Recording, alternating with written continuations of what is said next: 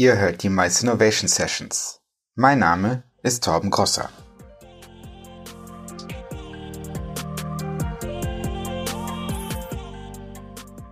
Herzlich willkommen zur letzten Folge unserer zweiten Staffel. Als wir diese Staffel angefangen haben, hatten wir sehr, sehr viele unterschiedliche Themen auf dem Radar. Und wenn ihr uns vor drei Monaten gesagt hättet, dass virtuelle Veranstaltungen eine Innovation in unserer Branche würden, hätten wir euch für verrückt erklärt. Und jetzt sind wir hier, sitzen in unseren Homeoffices oder vielleicht mittlerweile sogar draußen und rätseln, was die Zukunft bringt. Ich wohne in Berlin, im Wedding, ein Stadtteil nördlich vom Hauptbahnhof, acht Minuten mit dem Taxi vom Flughafen Tegel weg. Der Tegel schließt am 15. Juni 2020 seine Türen und Gates vorerst. Oder auch nicht. Aber wahrscheinlich irgendwann dann doch für immer. Mal schauen. Und was wir im letzten September für eine Utopie der Fridays for Future Kids gehalten haben, nämlich, dass wir unseren absurden Flugverkehr in den Griff bekommen, ist mit der aktuellen Situation jetzt auf einmal die Norm. In Berlin flogen, das war Ende Mai, ungefähr 2000 Personen am Tag. Das ist nichts. Und so hat diese Krise auf jeden Fall den CO2-Ausstoß beim Fliegen reduziert. Auf jeden Fall für den Passagiertourismus. Und da hat der Kongresstourismus natürlich auch einen Anteil dran. Ich selbst arbeite seit fast zehn Jahren bei EventMobi, dem besten Dienstleister für Event-Apps und jetzt natürlich virtuelle Event-Plattformen. Und eines der naheliegenden Argumente für Event-Apps ist natürlich weniger Papier, weniger Bäume, weniger Abfall. Die Digitalisierung als der ökologische Heiland. Glaubt jeder. Alles super. Und virtuelle Meetings sind hier ein weiterer Schritt. Keine Anreise, keine Bühnenschleppen, keine Buffets mit Hähnchenbrust in Sahnesoße und mediterranem Gemüse und so weiter. Umwelt gerettet, Ende gut, alles gut. Oder etwa nicht. In dieser Folge schauen wir uns an, was passieren muss, um eine Veranstaltung überhaupt zu digitalisieren und welche Ressourcen dafür beansprucht werden. Im zweiten Teil interviewen wir Nachhaltigkeitsexperte Jürgen May, der sich mit dem Thema schon etwas länger beschäftigt. Am 26. und 27. Mai fand in Berlin und Wuppertal, also nee, in Deutschland, also naja, eigentlich überall, ihr wisst schon. Das ist jetzt alles sehr verwirrend. Die Veranstaltung Meet Germany Goes Virtual statt. Hinter Meet Germany steht, gemeinsam mit ihrem Team, eine alte Bekannte der deutschen Meetingbranche. Hallo, ich bin Tanja Schramm, CEO bei Meet Germany. Meet Germany sind Netzwerkveranstaltungen in der ganzen Bundesrepublik mit angeschlossenem Mais-Netzwerk. Eigentlich hätte man in den diversen Regionen Deutschlands sich im Frühling getroffen, aber dann kam es ja, wie es kam. Tanja hat mit ihrem Team dann relativ schnell digitalisiert und eine Konferenz online gestreamt. In der Regel haben die Meet Germany Veranstaltungen Teilnehmerzahlen so im mittleren dreistelligen Bereich. Zu unseren großen Live-Events, den Summits, erwarten wir in der Regel zwischen 250 und 750 Personen an beiden Tagen.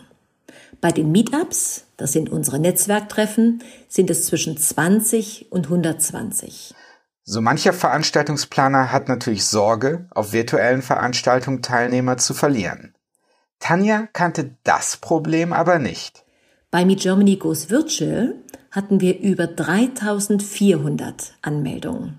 Natürlich sind bei einer zweitägigen Veranstaltung nicht immer alle gleichzeitig da. Im Durchschnitt waren es 585 Besucher im Konferenzbereich. Bei einem Vortrag haben wir tatsächlich die 2000er Grenze erreicht. Wir hatten 16.000 Anmeldungen für 36 Sessions und 28.000 Standbesuche bei 87 Ausstellern. Damit wäre, auf jeden Fall anekdotisch, der Beweis geführt, wie kraftvoll virtuelle Veranstaltungen sind, wenn es darum geht, größere Zielgruppen zu erreichen. Allerdings. Über virtuelle Events erreichst du mehr Teilnehmer. Die Verbindlichkeit allerdings ist niedriger als bei Live-Events. So hatten wir beispielsweise im Durchschnitt 320 Besucher pro Messestand. Nachvollziehbare Interaktion gab es im Durchschnitt 25. Und auch wenn es logisch klingt, dass virtuelle Veranstaltungen weniger Aufwand verursachen, muss man das in der Realität etwas differenzierter betrachten. Der Planungsaufwand war nahezu identisch zu unseren Live-Events. Selbstverständlich wird es bei einer Wiederholung etwas einfacher. Vor Ort selber empfanden wir es entspannter. Logistik, Energieverbrauch und Müllproduktion sind selbstverständlich geringer. Einer der großen Vorteile bei Meet Germany war, dass dezentral gearbeitet wurde. Es gab Aufnahmestudios in Berlin und Wuppertal, in denen unter strengen Hygienevorschriften gearbeitet wurde. Wer nicht in ein Studio wollte, hat kurzerhand sein Büro in ein Studio verwandelt. Eines dieser Studios steht in einer Gewerbezone in Berlin-Moabit. Auf halber Strecke zwischen dem Charlottenburger Schloss und dem Moabiter Knast sitzt das Unternehmen Nikos, welches sich auf Veranstaltungen aller Art spezialisiert. In den letzten Monaten dann auch vermehrt auf Virtual Events. Nikola Nikolov, Geschäftsführer bei Nikos, sagt, dass auf technischer Seite virtuelle Veranstaltungen keinesfalls Selbstläufer sind. Im Umfang des technischen Materials ist es deutlich weniger, was das Volumen angeht, Allerdings ist das eingesetzte Material deutlich teurer und die Verschaltungen sind deutlich komplexer. Mit eurem Handy ist Videotelefonie leicht. Ihr schaut aufs Handy, die andere Seite sieht euch. Wenn man das eine Nummer größer aufzieht, ist das aber um einiges schwerer.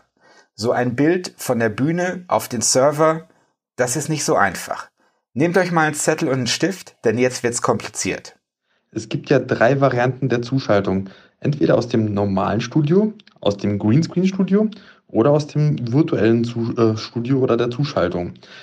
Grundsätzlich und vereinfacht gilt bei allen, die Kamera nimmt das Geschehen auf, wird zur Bildverarbeitung weitergereicht, dann erfolgt die Zumischung von Hintergründen und Datensignalen wie Logos, PowerPoints, Countdowns etc. Dann erfolgt die Übergabe an den Encoder und äh, der Encoder übersetzt das Ganze über das Internet an den Server und über diesen Server äh, erfolgt die Verarbeitung ins Internet, woraus dann äh, die einzelnen Consumer das Ganze am äh, Rechner empfangen können. Wenn man sich, so wie Meet Germany, klug anlegt, kann man immerhin schon mal die Energiekosten bei An- und Abreise sparen. Der meiste Stromverbrauch geschieht tatsächlich immer noch äh, bei der Ausleuchtung des Studios, trotz LED-Scheinwerfer. Allerdings auch sehr dicht gefolgt von der Daten- und Bildverarbeitung äh, auch gefolgt von den Servern, die äh, in einem Streaming-Park stehen, je nachdem, wie viele Leute quasi im Streaming angebunden sind. Weniger Rumgefahre, bessere Auslastung. Das sind gute Grundsätze, wenn man nachhaltiger arbeiten möchte. Dafür schlucken natürlich die ganzen Rechner, Server, Encoder und wie die alle heißen eine Menge Energie. Allerdings gibt es hier auch einen Verbraucher, den wir in unserer Recherche nicht direkt auf dem Schirm hatten. Mit unseren sechs lokalen Standorten haben wir natürlich deutschlandweit äh, sehr einfach, äh, Teams vor Ort zu haben und versuchen uns natürlich auch die Teams lokal zu halten. Was der Vorteil von digitalen und virtuellen Veranstaltungen natürlich ist, ist, dass für den Kunden völlig egal ist, wo das Team sich befindet. Wir haben jetzt nämlich für eigentlich einen Berliner Kunden gerade produzieren wir in Leipzig und München eine parallele Veranstaltung und das merkt der Kunde gar nicht und es wird so quasi unsere Auslastung der Teams deutlich gesteigert und es muss keiner mehr reisen. Gar nicht so einfach ein Videosignal zu erstellen. Wie das Signal dann im Internet umherreist, ist nochmal eine ganz andere Geschichte. Das Tool Prism von Open Data City, welches wir in den Show Notes verlinken, ist super spannend. Hier könnt ihr nachvollziehen, wie eure Daten wandern, wenn man zum Beispiel einen Skype-Call tätigt. In meinem Fall zum Beispiel Berlin, Frankfurt, Washington DC, Kansas, Boston, Toronto und wieder zurück.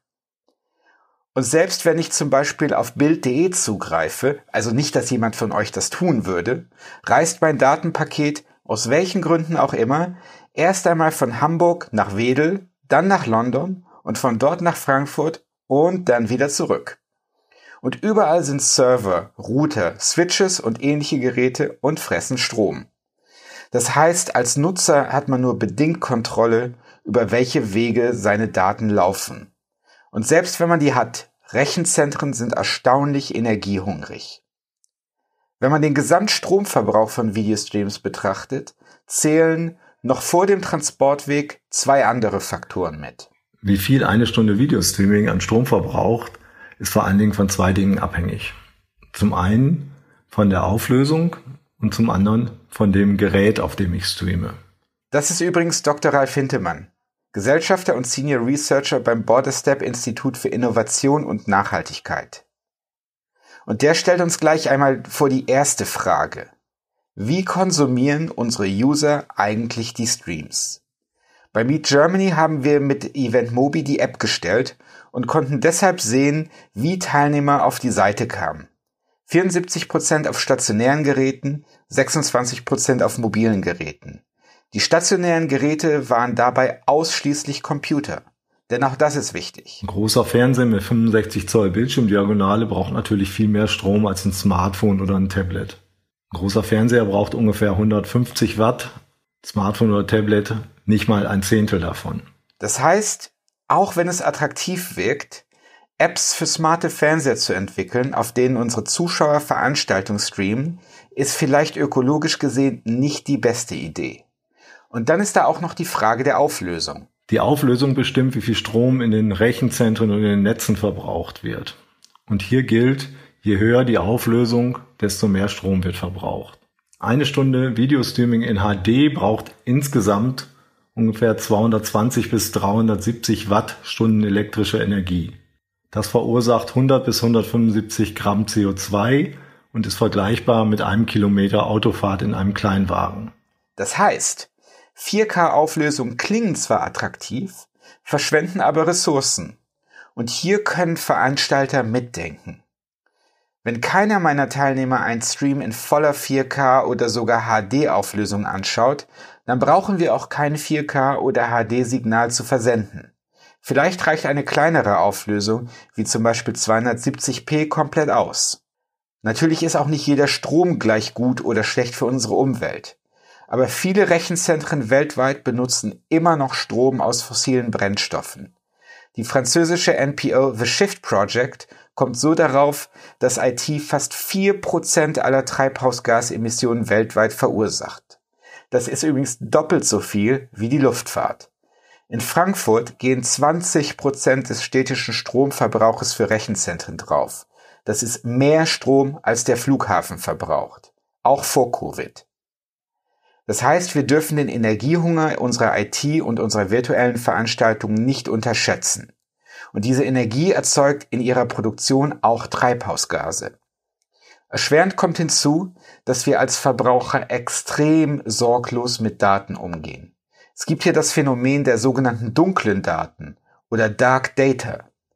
99,5 Prozent, ich wiederhole, 99,5 Prozent aller Daten, die erstellt werden auf den Rechnern dieser Welt, werden kein einziges Mal genutzt oder ausgewertet. Das kann man sich kaum vorstellen. Und trotzdem müssen wir jetzt nicht den Kopf in den Sand stecken und all unsere tollen virtuellen Veranstaltungen absagen. Videostream braucht Strom. Und weil Millionen Menschen Videos streamen, kommt insgesamt eine hohe Strommenge zusammen. Als Einzelner brauche ich aber kein schlechtes Gewissen haben, wenn ich einen Film streame. Eine Stunde Videostream ist umweltfreundlicher als mit dem Auto zum Brötchen holen fahren. Eine Frage haben wir jetzt aber immer noch nicht beantwortet. Ist das nicht alles immer noch besser, als mit unseren Live-Events die Umwelt zu belasten? Sind virtuelle Meetings nicht vielleicht das kleinere Übel? Das probieren wir mit Jürgen May von To Be Different zu klären, und zwar nach dieser kurzen Pause. Werbung. Die Ausbreitung des Coronavirus stellt momentan die gesamte Branche auf den Kopf. Das bedeutet für Veranstaltungsplaner und Marketingverantwortliche, Events verschieben, neu planen und andere Konzepte entwickeln. Hier kommt der Sponsor dieser Folge ins Spiel. Xing Events. Xing Events unterstützt euch nicht nur bei der Abbildung eures virtuellen Events, sondern hilft auch mit seiner intelligenten Vermarktungslösung, eure Veranstaltung gezielt bei eurer Zielgruppe bekannt zu machen. Das heißt, ihr könnt entscheiden, wer soll in seinen Xing-Feeds eure Veranstaltung sehen. Ausgewählt nach Beruf, Karrierelevel, Ort, Interessen und so weiter. Und das für 17 Millionen Xing-Nutzer. Die Leute können sich dann dort direkt auf eurer Eventseite anmelden. Interessenten, die sich noch unsicher sind, sprecht ihr mit Event-Updates oder persönlichen Einladungen einfach noch einmal an. Wir haben das bei vergangenen Events ein paar Mal ausprobiert und durch die Bank weg mindestens 20 Prozent mehr Teilnehmer gehabt. Wenn ihr das auch testen wollt, dann schaut auf xingevents.com-de-podcast vorbei. Das ist xing-events.com slash de slash podcast. Und ihr bekommt auf die Vermarktungspakete von Xing Events 15% Rabatt. Mein Tipp on top. Auf dem Blog von Xing Events findet ihr jede Menge Tipps und Tricks zum Umgang mit der Corona-Krise. Vielen Dank nochmal an unseren Partner Xing Events. Werbung Ende. Danke an unseren Sponsor Xing Events. Ihr habt diese Staffel erst möglich gemacht. Wir möchten euch die besten Stories bringen und die spannendsten Fragen stellen. Dafür brauchen wir euch. Euer Feedback hilft uns, dieses Format weiterzuentwickeln und der führende Mais-Podcast im deutschsprachigen Raum zu bleiben. Schickt uns euer Feedback entweder über unsere Internetseite www.maisinnovationsessions.de oder auf unseren Social Media Channels auf Facebook oder Twitter. Ihr wisst gerade, wo in unserer Branche was Großes passiert. Immer her damit. Wir hören auf euch. Bei mir im Studio ist jetzt Jürgen May. Jürgen May ist Geschäftsführer der Beratung To Be Different und ich weiß nicht, ob das Wort Nachhaltigkeitsberater es überhaupt trifft. Gefühlt hast du das Thema Nachhaltigkeit in der Maisbranche überhaupt erst salonfähig gemacht und bist damit auch schon lange bevor das Thema cool war, um die Häuser gezogen. Eigentlich hilfst du Unternehmen dabei zu verstehen, wie ihre Veranstaltungen funktionieren. Von der Tischdecke bis zum Tourbus wird geschaut, wo Veranstaltungen die Umwelt beeinflussen und dann wird geschaut, was man machen kann, um die Auswirkungen abzufangen. Schön, dass du hier bist, Jürgen. Ja, hallo Tom. Ich freue mich auch, dass ich heute hier sein darf und vor allem zu dem spannenden Thema einiges dazu beitragen darf. Genau, und da möchte ich eigentlich gleich anfangen, weil das Thema ist selbst für mich als Technikdienstleister eigentlich noch nicht so häufig vorgekommen. Ähm, Wann hast du dich eigentlich das erste Mal gefragt, was eigentlich die, diese ganzen digitalen Tools auf virtuellen Veranstaltungen für unsere Umwelt bedeuten? Also gefragt habe ich dir das mich schon mit der Gründung von To Be Different, weil wir sind eine, in Anführungszeichen, virtuelle Agentur. Also wir haben jetzt nicht im üblichen Sinne Agenturräume, Besprechungszimmer, einen Fuhrpark etc., sondern wir arbeiten schon seit der Gründung 2011 sozusagen im Homeoffice alle. Wir sind acht Partner in dem Bereich, die das Thema bespielen. Und natürlich nutzen wir schon seit Anbeginn vor, weit vor Corona, äh, das Thema Digitalisierung im Sinne der Kommunikation, um uns untereinander zu verständigen, auch mit Kunden zum Beispiel Meetings zu machen, um nicht jetzt gerade mal wegen einem Stundenmeeting nach Hamburg zu fliegen oder auch mit der mhm. Bahn zu fahren, sondern es von zu Hause machen. Und ja, und äh, das ist ein Thema, was uns schon lange begleitet. Natürlich durch Covid-19 hat es noch einen ganz anderen Schub äh, bekommen und äh, gerade das Thema, was hat Digitalisierung der Eventbranche eigentlich mit Nachhaltigkeit zu tun? Diese Frage haben wir uns gestellt und auch beantwortet mit ziemlich viel. Und wenn, ich meine, das ist schön, dass du das für dich so beantwortest, aber das Wichtige ist ja auch, dass ähm, die Leute, die diese Veranstaltung organisieren, dass die das auch mitbekommen. Musstest du dann erstmal mit dieser Idee zu deinen Mandanten gehen oder kamen da auch Leute, Mandanten auf dich zu und haben gesagt, hey Jürgen oder hey to be different, wie ist das eigentlich mit den virtuellen Veranstaltungen? Wo, wer, wer hat da den Stein angestoßen? Es kam wirklich von Kundenseite, weil wir natürlich Unternehmen betreuen auf der auftraggebenden Seite, die also Eventkultur haben, die Messen, Kongresse, Tagungen im Rahmen ihrer Kommunikation, ihres Marketings nutzen und die natürlich dann mit dem Thema Corona äh, sozusagen betroffen waren und dann halt überlegt mhm. haben und dann auch sagten, können wir eigentlich auch eine CO2-Bilanz oder Nachhaltigkeitsprozess auch für digitale, für hybride Events machen. Und ja, und dann haben wir uns zusammengesetzt und einfach mal überlegt, äh, was kann man denn überhaupt machen? Weil du weißt es ja auch, es muss immer überprüfbare Aussagen und Fakten geben zur Klimaverträglichkeit oder zur Nachhaltigkeit. Das habe ich natürlich bei den klassischen, bei den Präsenz-Events, bei den ja, Events zum Anfassen ist das gegeben. Da kann ich sagen Catering, da kann ich sagen Messebau, Mobilität, Hotel, Unterbringung und so weiter. Mhm. Aber was sind denn überhaupt die wichtigen Faktoren äh, zum Thema Webinare, virtuelle Messen oder hybride Kongresse? Ja, äh, lässt sich da auch eine gesamte Wertschöpfungskette einer digitalen Veranstaltungsproduktion bewerten und betrachten? Und das war eingangs die Fragestellung. Mhm. Und ich meine, wir haben das gerade eben in dem ersten Teil der, der Folge gehört, diese, diese Wertschöpfungskette hat ja bei digitalen Veranstaltungen so einen Teil, der relativ greifbar ist. Also wir hatten vorhin ähm, Nikos gehört, die ein Studio haben, die auch natürlich wissen, was am Ende des Monats auf deren Stromrechnung steht. Aber das Internet ist ja eine ganz schön große Blackbox. Das haben wir vorhin in der Folge auch gehört. Mal ketzerisch gefragt, wie finde ich eigentlich raus, wie viel Strom so ein Zoom-Meeting verbraucht? Also wie, wie, wie kriegt man das zusammen, Jürgen?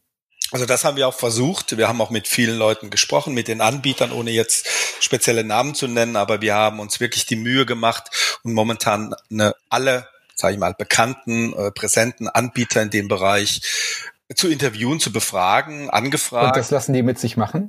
Nee, nicht. Das ist das Problem gewesen. Also wir haben äh, von niemanden äh, konkrete Informationen oder Daten gegeben, weil es geht ja, du brauchst ja die ganze Infrastruktur, die musst du schauen, Surfer, Speicher, Netzwerkgeräte, die Entwicklung, mhm. ja, das heißt also auch äh, der Lebenszyklus der Software, die muss vollständig mit einbezogen werden und das jetzt auch bei der Planung um Pre-Event-Phase unter nachhaltigen Gesichtspunkten betrachtet werden. Ja, das heißt also, denn Server oder Netzwerk oder Speichersysteme werden ja nicht erst in der Main-Event-Phase eines virtuellen Events beansprucht, sondern auch schon in der Entwicklung und Testphase.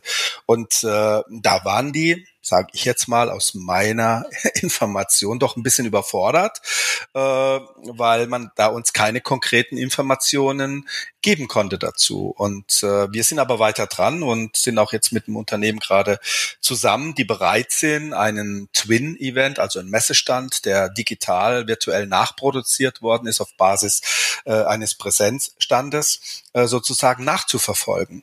Weil das ist nämlich ganz wichtig. Wir müssen erstmal schauen, welche Punkte können wir denn überhaupt messen? um deine Frage auch zu beantworten. Und dann kann ich natürlich auch genau sagen, okay, ein Zoom-Meeting von einer Stunde, man weiß es ja mittlerweile bei Netflix, beim Streaming und so weiter, was so eine Stunde äh, zum Beispiel an Energie verbraucht, wie viel CO2 dort erzeugt wird. Aber jetzt mhm. speziell im Eventbereich, da wissen wir es noch nicht. Und leider kommen wir auch gerade aktuell sehr schwer an Informationen ran. Ja, das ist natürlich auch, und ich kann das als Anbieter tatsächlich selbst nachvollziehen das klingt jetzt erstmal immer super einleuchtend, wenn man sagt, virtuelle Meetings sind ähm, natürlich wesentlich umweltfreundlicher. Aber ich glaube tatsächlich, wenn man da genauer hinguckt, ähm, ist das schwieriger. Und das stellt, glaube ich, auch Veranstaltungsplaner so ein bisschen vor eine Problematik. Ähm, du sagtest gerade selbst, wie schwierig es ist, diese Informationen zu bekommen genau. und rauszufinden, was man macht. Und das macht es natürlich schwierig für Veranstalter rauszufinden, welche Tools man eigentlich benutzen kann. Gibt es da schon irgendwelche irgendwelche Ideen, was Tools sind, die mehr Strom benutzen und was Tools sind, die weniger Strom benutzen? Oder tappen wir da als Branche noch total im Dunkeln? Also momentan können wir die Tools noch nicht exakt bewerten. Natürlich gibt's immer technische Informationen, Energieverbräuche etc., äh, die angegeben sind, aber tatsächlich, was passiert, und da geht's wieder um die komplette Wertschöpfungskette, ähm, das ist momentan schwer möglich, weil da brauchen wir wirklich auch eine Messung. Also man müsste so einen kompletten Event aufsetzen und vom weißen Blatt Papier von der Planung bis zu den Endgeräten, die vielleicht dann das Unternehmen äh, ihren Außendienstmitarbeitern gibt, zum Beispiel ein Pad oder sowas, um überhaupt auf diese virtuelle Messe oder die Veranstaltung gehen zu können. Bis dahin, diese komplette Wertschöpfungskette müssen wir betrachten, weil solche Sachen werden gar nicht berücksichtigt. Beispielsweise Endgeräte, ein Pad, das der Vertrieb dann ein Jahr benutzt und dann fliegt es irgendwo im Recycling in die Tonne und ein großes Unternehmen, die vielleicht 500 oder 1000 von diesen Geräten einsetzen, das gehört mit dazu, ja, gerade wenn es um, um Elektroschrott und andere Dinge geht, ja, wir wissen ja selbst, dass äh, äh, weltweit schätzungsweise über 50 Millionen Tonnen Elektroschrott gerade durch digitale Geräte etc. in dem Bereich entstehen und das sind auch Folgen für Mensch und Umwelt, die sind da fatal, wenn man das sieht, wenn man die riesigen Mühlberge sieht, gerade im globalen Süden, wo wir alles hin. Also so weit schauen wir uns das wirklich an. Und wir sind am Anfang, wie ich genau vor ungefähr zehn Jahren war. Äh, wo noch keiner sagen konnte, wie viel CO2 jetzt ein Avocado sozusagen beim Buffet verursacht äh, mhm. oder welches Holz besser ist äh, für den Messebau oder welcher Teppichboden nicht von kleinen indischen Kinderhänden geknüpft worden ist. So ungefähr stehen wir auch jetzt momentan bei dem Thema Digitalisierung der Eventbranche und virtuelle Events. Aber das klingt jetzt ganz interessant und ich sehe da auch gerade noch ein, ein zusätzliches Problem. Du sagst gerade, ähm, zum Beispiel redest du über die Geräte, die die Endnutzer benutzen. Das ist ja jetzt auf einer, auf einer Live-Veranstaltung, kann ich ja als Veranstaltungsplaner kontrollieren, ob meine Teilnehmer was aus einem Styroporbecher oder einer Keramiktasse trinken und ich kann kontrollieren, ob irgendwie das Essen auf irgendwelchen Papptellern gereicht wird oder auf, auf einem richtigen Porzellanteller. Das klingt jetzt aber insofern herausfordernd, als dass der Veranstaltungsplaner ja eigentlich nicht unbedingt Einfluss immer darüber hat, auf welchem Gerät eigentlich diese Informationen nachher konsumiert werden. Man muss unterscheiden zwischen Marketing-Events, äh, bei denen jeder Zugang hat, beispielsweise, äh, mhm. wie es jetzt auch bei Meet Germany war. Da kann ich es natürlich äh, schwer kontrollieren, aber es gibt genügend Firmen-Events, die genutzt werden und wo die Unternehmen dann ihren Mitarbeitern, ihrem Vertrieb, dem Außendienst sozusagen Endgeräte zur Verfügung stellen, um mit den Kunden sozusagen auf den virtuellen Messestand oder auf den Kongress zu kommen. Äh, da kann man es natürlich nachvollziehen und, äh, und genau auch äh, festhalten, welche Endgeräte da eingesetzt werden. Das ist genauso wie bei einem realen Event, wenn du ein Open Air hast, dann kannst du auch nicht genau nachvollziehen, wer hat jetzt, sag ich mal, äh, sein Essen mitgebracht oder wer geht alles zum Cateringstand, äh, wer ist jetzt äh, angefahren äh, mit dem Auto und hat drei Leute mitgenommen oder wer ist alleine gefahren. Das sind natürlich immer so Sachen, die kannst du dann nur über eine Befragung machen. Und das wäre ja auch mhm. möglich, dass man im Rahmen eines virtuellen Events, jetzt auch gerade wie jetzt zum Beispiel bei Meet Germany, bei dem virtuellen Event, mal kurz eine Frage einstreut. Klickt mal an, worauf schaut ihr gerade zu? Welche Endgeräte habt ihr denn oder so? Und damit kann man mhm. das Ganze ein bisschen fassen und zumindestens mal bewerten. Ne? Ja, ja, und das ist ja, glaube ich, beim, beim technischen Aspekt auch nochmal ein bisschen spannender. Und wir hatten das Beispiel ja in der ersten Hälfte von der Folge, dass man diese Sachen wie wer benutzt welches Endgerät und so weiter, kann man ja tatsächlich sehr, sehr einfach ähm, ein, digital auswerten. Also das sind ja Informationen, die den Anbietern, die sowas machen, auch zur Verfügung stehen, ob der Teilnehmer die jetzt aktiv teilt oder nicht. Genau. Ähm, Nochmal zurück zum Energieverbrauch es gibt jede Menge, wir hatten, wir hatten darüber auch am Anfang gesprochen, es gibt immer noch sehr, sehr viele Rechenzentren, die fossile Brennstoffe verbrennen oder nicht direkt verbrennen, aber Strom benutzen, der aus fossilen Brennstoffen kommt. Wäre es da nicht eigentlich eine einfache Lösung zu sagen, wir nutzen nur noch Rechenzentren, die Strom aus erneuerbaren Quellen nutzen? Das wäre ein guter Schritt, ja, aber es, äh, sage ich mal, die Digitalbranche darf sich bitte nicht damit begnügen, Rechenzentren mit grünem Strom zu betreiben und dann zu sagen, wir sind nachhaltig, sondern das Warum nicht? Ja, weil es komplett anfängt. Es fängt im Prinzip äh, äh, in dem Bereich an, was zum Beispiel die Klimatisierung betrifft und andere Dinge, die noch weit optimiert werden können in der mhm. Richtung. Aber da entwickelt sich auch vieles in der Technologie. Es wird vieles besser und äh, ich denke, es fängt mit dem Anforderungsmanagement bei der Entwicklung eines Hybriden oder eines virtuellen Events da schon an. Das heißt, äh, wenn man da schon die Elemente einsetzt, die Prüfverfahren einsetzt und bewerten kann, kann, äh, welche Serverleistung, wie viel CO2 beispielsweise erzeugt, welche Endgeräte eingesetzt werden, dann wäre das schon mal ein großer Schritt zur Verbesserung in Richtung Nachhaltigkeit. Und mhm. äh, weil wie gesagt, äh, der durch Covid-19 jetzt erzeugte Digitalisierungsboom in der Veranstaltungswirtschaft so entmaterialisierend er auch sein mag, äh, äh, sage ich mal, führt bei der Planung bereits schon, bei der Entwicklung, äh, bei der Umsetzung letztendlich auch ein sehr schweres Gepäck mit sich. Und äh, dazu gehört natürlich auch ein erhöhter, gesamt gesehen, ein erhöhter Energieverbrauch, äh, der meistens wie du sagtest, auch noch nicht durch alternative Energien erzeugt wird, aber auch beispielsweise immer noch eine ausbeuterische und umweltschädliche Produktion der Endgeräte, deren viel zu mhm. kurze Lebensdauer und die großen Mengen Elektroschrott, die letztendlich am Ende entstehen. Hm, okay, dann fühle ich mich jetzt ein bisschen besser, dass mein Arbeitslaptop mittlerweile sechs Jahre auf dem Buckel hat. ähm, als wenn ich Veranstalter bin, kann ich bei Live-Veranstaltungen ja tatsächlich relativ gut nachvollziehen, wo ich nachhaltiger wirtschaften kann. Nicht zuletzt auch ähm, wegen Menschen wie dir, die auch seit ähm, seit Jahren durch die Branche tingeln und eben diese Nachricht verbreiten und auch Leute darauf sensibilisieren. Das heißt, wenn ich mir das zum Beispiel anschaue, es gibt mittlerweile immer mehr Veranstaltungen, die ohne großen, ohne großes Terrain ein vegetarisches oder sogar veganes Buffet haben. Mhm. Wenn man auf einer Veranstaltung Plastikbecher anbietet, wird man mittlerweile schief angeschaut. Man kann äh, wiederverwendbare Bühnenelemente nutzen und so weiter und so fort. Wenn ich jetzt ein Veranstaltungsplaner bin und ich sage, ich möchte super innovativ und nachhaltig sein und ich möchte jetzt wo wir noch ganz quasi am Anfang von dieser Frage stehen, trotzdem schon mal anfangen, meine virtuellen Veranstaltungen nachhaltiger auszurichten. Kann ich als Veranstalter momentan schon irgendwas machen, um das ein bisschen zu lenken? Ja, das kann ich, indem ich auch äh, meine Partner, die mit mir zusammen dieses Anforderungsmanagement, dieses Konzept, die Strategie, was möchte ich denn für ein Event, was soll alles enthalten sein, indem mhm. ich die schon fordere. So hat es auch, sage ich mal, bisher in der Eventbranche erst zu Fortschritten geführt. Wie du sagtest, ich bin jahrelang äh, draußen rumgelaufen, sage ich jetzt mal, und äh, in, jetzt mal ein bisschen überspitzt, der Ökoterrorist der Veranstaltungswirtschaft. Hm. Und äh, äh ja, und man war auch am Anfang ein bisschen so 2010, 2009, wo ich begonnen habe, da wurde das schon ein bisschen belächelt, ja.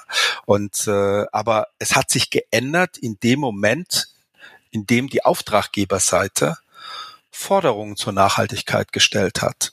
Das heißt gesagt, nein, ich möchte gerne wissen von dir, Keterer, toll, dass du eine Demeter-Tomate bio erzeugt auf dem Tisch hast, aber bezahlst du auch deine Leihköche richtig? Also mhm. diese Anforderungen, die dann irgendwann kamen, die kann natürlich jetzt auch ein Auftraggeber, ein Unternehmen, ein Veranstalter an diejenigen stellen, die diesen Event produzieren und mhm. können sagen, wie sieht's denn bei dir aus mit dem Energieverbrauch? Ja, hast du alternativ erzeugten Strom etc. Ja, wie sieht es denn aus mit deinen Rechenzentren, die du hier hast? Äh, wie baust du das Ganze auf etc. und so weiter? Also das wäre mal ein erster Schritt, um auch die Anbieter momentan, die natürlich, sage ich mal, so ein bisschen Goldgräberstimmung haben, auch mal zumindestens wieder so ein bisschen zurückzuholen und drüber nachzudenken, äh, was machen wir denn eigentlich hier?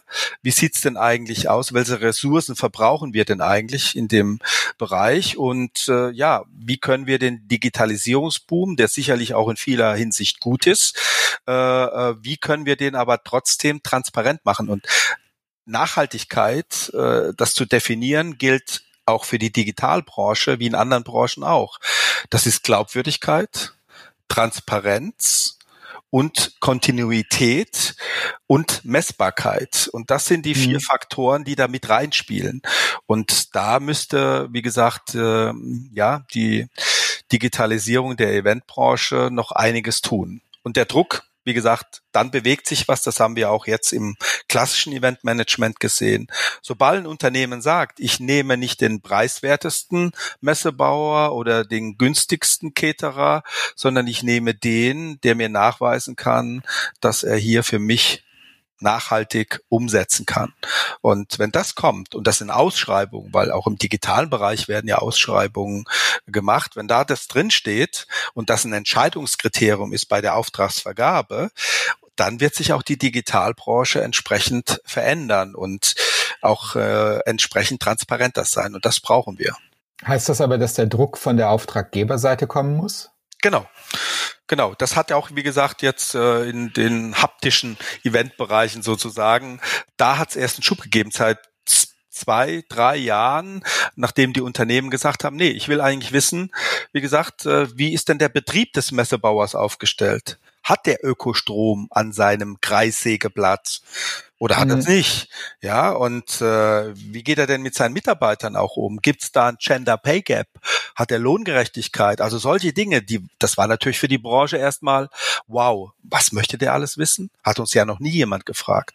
Und mhm. das hat sich in den letzten drei Jahren sehr stark, äh, sage ich mal, äh, äh, verändert, dass diese Fragestellungen auch mittlerweile kommen. Und wir hatten jetzt zwei größere, auch globale äh, äh Projekte im Messe- und im Produkteinführungsbereich, wo die ausschreibenden Unternehmen gesagt haben, ich möchte wissen, ob du es kannst. Also die technische Machbarkeit ist erstes mhm. Kriterium bei der Ausschreibung. An zweiter Stelle deine Nachhaltigkeitsperformance. An dritter Stelle der Preis. Mhm. Okay, und, spannend. Ja, und dann sind erst diese vier oder fünf, die die Kriterien eins und zwei erfüllt haben, logisch, die sind dann nochmal gesamt an den Einkauf. Und der hat natürlich nochmal über den Preis gesprochen. Aber da war keiner dabei, der die rote Ampel hatte der der billigste war und nicht nachhaltig war und die nachhaltigen rausgeworfen hat aus dem Ausschreibungsprozess. Und das mhm. kommt immer mehr zumindestens jetzt in dem Bereich, was äh, Präsenzevents betrifft. Und das wäre wünschenswert, dass diese Unternehmen das auch stellen. Und die Kunden, die wir haben, die fordern wir natürlich jetzt momentan auf, weil die denken ja auch alle, einige haben es schon getan, über virtuelle Veranstaltungen. Und äh, die fordern wir natürlich auch auf, diese Anfragen an die virtuellen Anbieter, Designer äh, etc. auch zu stellen. Okay.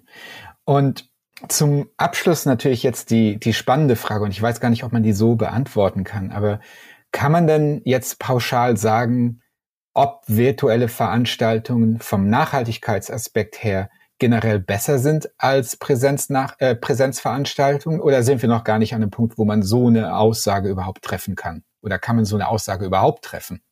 Momentan, du kennst mich ja und äh, für mich ist es natürlich immer wichtig, Fakten auf den Tisch zu legen, die Sachen auch zu mhm. belegen. Deswegen ist es schwierig hier äh, zu sagen, auf den ersten Blick gefühlt, gefühlt würde ich sagen, ja, weil ich habe natürlich mhm. viele Dinge nicht. Ich habe die Mobilität nicht, ich habe die Unterbringung nicht, ich habe das Catering nicht, ich habe temporäre Bauten nicht etc. Äh, alles, was transportiert werden muss und so weiter, das habe ich natürlich nicht.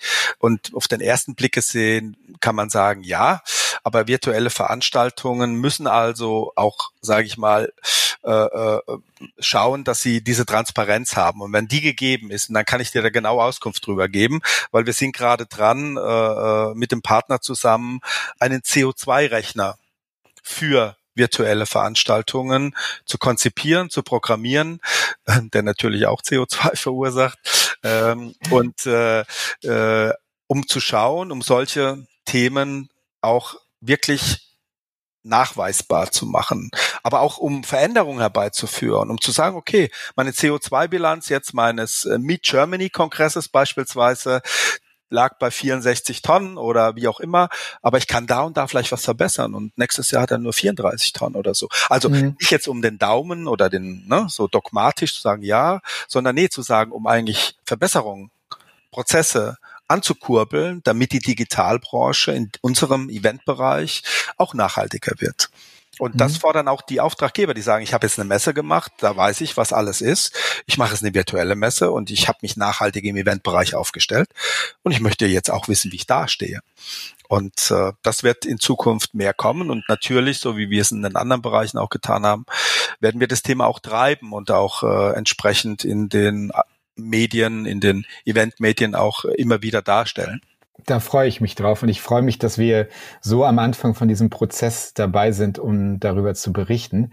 Danke, Jürgen, dass du deine Expertise mit uns allen geteilt hast. Ich muss zugeben, selbst wir als Technologiedienstleister und selbst ich, der persönlich ein großer Freund von der ganzen Fridays for Future Bewegung äh, bin, habe mich damit eigentlich viel zu wenig befasst. Dabei wäre es eigentlich gerade nützlich, wo die Digitalbranche noch relativ neu ist, wenn wir von Anfang an die richtigen Weichen stellen. Vielen Dank, dass du das mit uns geteilt hast, Jürgen. Gerne. Hat sehr viel Spaß gemacht und weiterhin euch viel Erfolg. Wir glauben natürlich nicht, dass wir alle Aspekte in einer Folge abdecken können. Was fehlte euch? Wo lagen wir richtig? Wo gebt ihr uns vielleicht auch nicht recht? Ihr könnt uns das in den Kommentaren auf unserer wunderbaren neuen Webseite www.miceinnovationsessions.de mitteilen, auf Facebook oder auf Twitter unter Zeus Event Tech. Ha, Das war die letzte geplante Folge der zweiten Staffel der Mice Innovation Sessions. Wir nehmen uns ein paar Wochen, um dann über den Sommer mit neuer Inspiration wiederzukommen. Wir werden demnächst noch eine kleine Bonusfolge rausbringen. Ich möchte aber noch nicht zu viel verraten und außerdem natürlich noch die versprochenen Bäume pflanzen. Ganz am Anfang suchten wir acht Gäste für acht Folgen, um ein paar Bäume zu pflanzen. Jetzt wird da quasi ein ganzer Wald draus. Wenn ihr uns unterstützen wollt, meldet euch. Eure Spenden und Sponsorings haben geholfen, diese Staffel auch unter widrigen Umständen zu produzieren. Euer Support unterstützt Arbeitsplätze in der Maisbranche. Daher, wenn ihr uns unterstützen wollt, meldet euch über hallo at miceinnovationsessions.de. Ohne euch kein uns. Die Mice Innovation Sessions sind und waren wie immer eine Gemeinschaftsproduktion des Zusammenschlusses der Eventtechnologieunternehmen und Startups Zeus und der TV Tagungswirtschaft. Vielen Dank, dass ihr dabei seid. Yannick Pecker ist unser Produzent und wie das Gefühl, zum ersten Mal wieder einen anderen Haushalt zu treffen, nachdem man drei Monate in seiner Wohnung eingesperrt war. Wir werden produziert und aufgenommen in den Zeus Studios in Berlin-Kreuzberg und Hamburg-St. Pauli. Denkt dran, diese Folge und unseren Podcast mit euren Kollegen und Freunden zu teilen. Die Mice Innovation Sessions gibt es unter www.miceinnovationsessions.de oder überall dort, wo ihr eure Podcasts herbekommt. Danke, dass ihr unsere Zuhörer seid. Bis dahin, bleibt vorsichtig.